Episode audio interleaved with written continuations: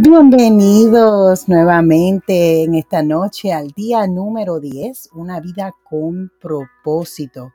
Hoy estaremos hablando acerca del corazón de adoración. Estaremos llevando este devocional ah, por 40 días. Tenemos un devocional en la mañana y un devocional en la tarde y espero que usted esté disfrutando eh, tanto como yo estos devocionales porque son de una gran bendición. Hoy vamos a hablar acerca del corazón de la adoración. Dice Romanos 6:13, entréguense a Dios, preséntenle en todo su ser para propósitos justos. La palabra rendición es una palabra muy poco popular. El corazón de un adorador es rendirse y entregarse. Esta palabra puede ser tan fea como la palabra sumisión. Implica derrota y nadie quiere ser perdedor. La rendición evoca imágenes desagradables, reconocer la derrota en la batalla, darse por vencido en un juego, ceder frente a un oponente más fuerte. Casi siempre se usa en un contexto negativo. Los delincuentes son atrapados y entregados a las autoridades y se rinden a ellas, por ejemplo. La cultura de, de competencia nos enseña que nunca debemos darnos por vencidos y que nunca debemos rendirnos. No se oye mucho al hablar de rendirse si todo se trata de ganar, rendirse es inconcebible. Preferimos hablar de ganar, triunfar, superar las dificultades y conquistar. Nada de ceder, someternos, obedecer o entregarnos. Pero la entrega de Dios es el corazón de la adoración. Es la respuesta natural al asombroso amor y misericordia de Dios. Nos entregamos a Él no por temor obligación, sino porque Él nos amó primero. Después de escribir 11 capítulos en la carta de Romanos explicando la increíble gracia de Dios por nosotros, Pablo nos exhorta a entregar nuestra vida a Dios en adoración. Por lo tanto, mis amigos, mediante la inmersa misericordia de Dios hacia nosotros, ofrezcanse a Dios como sacrificio vivo, dedicados a su servicio y agradables a Él. Esta es la, esta es la verdadera adoración que se debe ofrecer. La verdadera adoración agrada a Dios se da cuando nos entregamos completamente a Dios. La primera y última palabra de ese versículo son las mismas, ofrezcan. Ofrecer a Dios es la esencia de la adoración. Ahora, para poder entregarnos a Dios, quizás debe existir eh, confianza. Y usted se preguntará, ¿puedo yo confiar en Dios? La confianza es un ingrediente esencial de la entrega. No puedes entregarte a Dios si no confías en Él, pero tampoco puedes confiar en Él hasta que lo conozcas mejor. El temor impide que nos entreguemos, pero el amor echa fuera todo temor. Cuanto más nos demos cuenta de lo mucho que Dios nos ama, es más fácil y resultará más fácil la entrega. ¿Cómo sabes que Dios te ama? Quizás te preguntas. Él te demuestra su amor de muchas maneras. Te dice que te ama, nunca te pierde de vista, cuida de todos los detalles de tu vida, te dio la capacidad de disfrutar toda clase de placeres, tiene buenos planes para tu vida, te perdona, es cariñoso y paciente contigo. Él te ama mucho más de lo que te puedes imaginar. La mayor expresión de su amor es el sacrificio de su Hijo Jesús por ti. Mas Dios muestra su amor para nosotros en que siendo pecadores, Cristo murió por nosotros. Si quieres saber más aún cuán importante eres para Dios, mira a Cristo con sus brazos extendidos en la cruz, diciéndote, mi amor es así de grande y prefiero morir a vivir sin ti. Dios no es un esclavizador cruel o explotador que usa la fuerza bruta o la corrección para someternos. No intenta obligar tu voluntad, sino que te ofrece hacia te ofrece así para que podamos ofrecernos a él libremente. Dios es amante, liberador, y cuando nos entregamos a Él obtenemos la libertad, no la esclavitud. Cuando nos entregamos completamente a Jesús descubrimos que no es un tirano, sino el Salvador. No es el jefe, sino el hermano. No es el dictador, sino el amigo. Reconocemos nuestras limitaciones. El segundo obstáculo para nuestra entrega total es el orgullo. No queremos admitir que somos meras criaturas y que no podemos controlarlo todo. A veces el orgullo no nos deja entregarnos y esa es la tentación más antigua. llegará a ser como Dios. Muchos de nosotros, nuestro estrés es de saber, debe ser el deseo de controlarlo todo en nuestra vida, en nuestro alrededor. La vida es una lucha. Pero lo más, la, muchas personas, lo que las muchas personas ignoran es que nuestra vida, como la vida de Jacob, en realidad es una lucha con Dios. Queremos ser Dios y, y de ninguna manera podemos ganar esa lucha. Nosotros necesitamos saber que somos limitados y que no somos Dios y nunca lo seremos. Somos seres humanos. Cuando pretendemos ser Dios, acabamos pareciéndonos a Satanás, que pretendía eso mismo. Debemos aceptar nuestra humanidad con intelecto, pero no con las, con las emociones nada más. Cuando nos enfrentamos a nuestras propias limitaciones, reaccionamos con irritación, enojo y resentimiento. Queremos ser más altos, queremos ser más bajos, más inteligentes, más fuertes, más talentosos, más hermosos, más ricos. Queremos tenerlo todo, hacer cualquier cosa y nos disgustamos cuando esto no ocurre. Al darnos cuenta de que Dios dota toda, a todos de manera distinta y que no tenemos y que todos tenemos un talento especial, no debemos responder con envidia, ni celos, ni autocompasión. Ahora, ¿qué significa rendirse? Que es de lo que estamos hablando hoy, de un corazón de adoración que se rinde.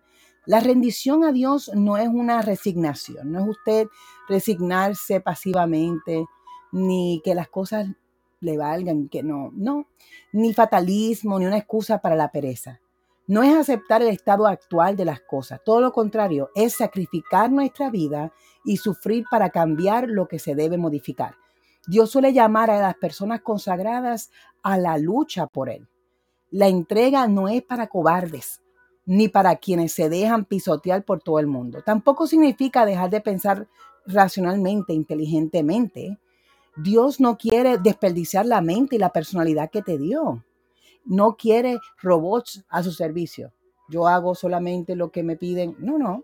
La entrega no implica reprimir nuestra personalidad. Él quiere usar nuestra personalidad, que es única.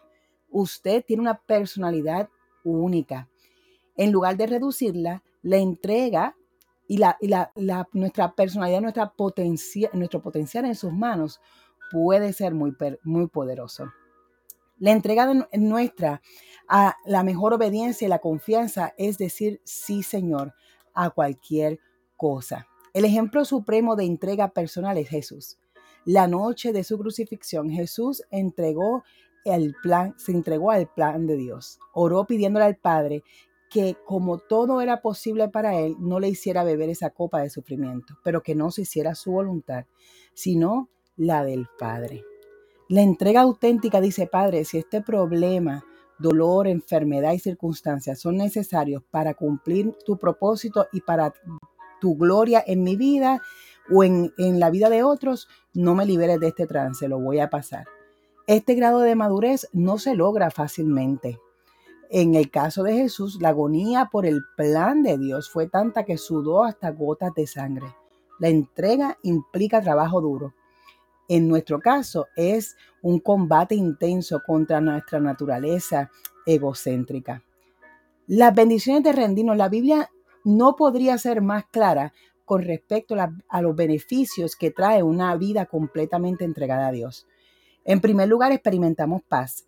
Deja de discutir con Dios, ponte de acuerdo con Él y por fin tendrás paz y las cosas te irán bien.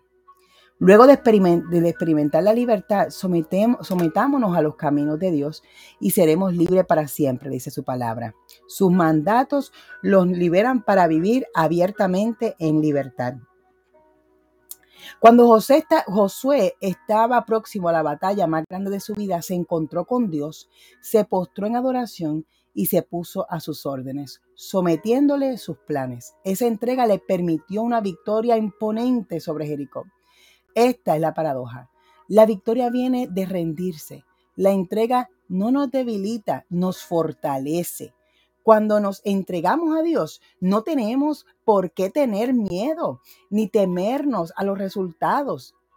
Eh, nada, William Broth, el fundador del Ejército de, Salvación, dijo, la grandeza del poder de un hombre es el grado de su consagración. O sea, que mientras más consagrados somos, más poderosos podemos ser. Dios usa las personas consagradas. Dios eligió a María para ser la madre de Jesús, no porque fuera talentosa, rica, hermosa, sino porque era una persona completamente consagrada para Él. La mejor manera de vivir es consagrándonos a Él. Al fin y al cabo, todos acabaremos rindiéndonos a algo o a alguien. Si no nos entregamos a Dios, nos entregaremos a las opiniones o las perspectivas de otros. Nos entregamos a nuestros trabajos, a las redes sociales, a los likes y a los followers, a la expectativa de, al dinero, al resentimiento, al temor, a nuestro propio orgullo, nuestros deseos o a nuestro ego. Dios nos diseñó para adorarlo y si lo hacemos, crearemos otras, y si no lo hacemos, perdón, crearemos otras cosas, otros ídolos para entregarle nuestra adoración. Entregarse no es la mejor manera de vivir, es la única manera de vivir. Ninguna otra cosa da resultado. Cualquier otro enfoque conduce a la frustración, decepción y destrucción propia. y en la Reina Valera, en la Biblia, al entregarse se llama vuestro culto racional. Una versión en inglés se le traduce como la manera más sensata de vivir a Dios, de vivir y servir a Dios. Entregar nuestra vida no es un impulso emocional e insensato, sino una acción inteligente. El acto racional más sensato y podemos hacer con nuestra vida cosas grandes porque estamos en sus manos. Pablo se rindió en el camino de, a Damasco después de que una luz lo deslumbrara y lo hiciera caer en el suelo. A otras personas Dios le llama la atención con métodos menos drásticos. De todos modos, la consagración nunca es un acontecimiento transitorio. Una advertencia cuando decidimos tener una vida enteramente consagrada está, esta decisión será puesta a prueba. Quiero que usted me escuche bien. Esta decisión, si usted lo toma hoy, será puesta a prueba. Y a veces implica realizar tareas inconvenientes y que no nos gustan mucho, costosas o a veces que parecen imposibles. Varias veces va a implicar ir en contra de lo que deseamos hacer. En una ocasión le pregunté a Bill, eh, dice el, autor del libro, Bill Bright, quien es el fundador de la Cruzada Estudiantil y Profesional para Cristo. Le preguntó el autor de Una vida con propósito, ¿por qué ha usado Dios tu vida y te ha bendecido tanto? Me costó. Y él dijo, cuando era joven hice un trato con Dios, lo escribí y firmé de puño y letra. Decía, a partir de hoy soy esclavo de Jesucristo. ¿Alguna vez has firmado un contrato como este con Dios? ¿O todavía estás discutiendo y luchando con Dios acerca del derecho que Él tiene de hacer con tu vida lo que le plazca? Llegó el momento para que te rindas a Dios, a su gracia, a su amor y a su sabiduría. El enfoque de esta noche, mientras vamos a dormir, el punto de reflexión es el corazón de la adoración, es la rendición y la entrega. La adoración no solamente es cantar los domingos, tiene que ver con la entrega y rendición a sus planes. El versículo para recordar hoy, entréguense por completo a Dios para sus buenos propósitos. Romanos 6, 13. Y hoy la pregunta para reflexionar es, ¿hay alguna parte de mi vida que no le haya yo entregado a Dios? ¿Hay alguna parte de tu vida que no le hayas entregado a Dios? Te invito a que oremos en esta noche. Padre, te pedimos que si hay alguna área en nuestra vida que no hemos entregado, que tú no las muestres. Queremos ser adoradores en espíritu y en verdad. Queremos adorarte con todo nuestro corazón. Queremos, Señor, eh, ser sinceros en nuestro amor, nuestra entrega, en nuestros miedos e inseguridades, pero queremos depender totalmente de ti. Enséñanos a hacerlo, Señor. Enséñanos a caminar contigo en adoración, porque queremos experimentar ese nivel de adoración, entrega, ese nivel de presencia, ese nivel de cambios contigo. Queremos verlo en nuestra vida, Señor. Te lo pedimos en tu dulce nombre, Jesús. Amén y amén.